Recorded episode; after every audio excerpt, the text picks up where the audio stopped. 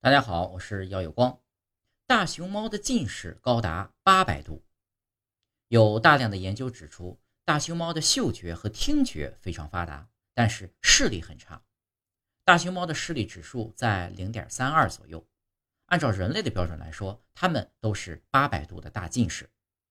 由于大熊猫长期生活在密密的竹林里，光线很暗，障碍物又多，用进废退。致使其目光变得十分短浅，只能看清几米之内的物体。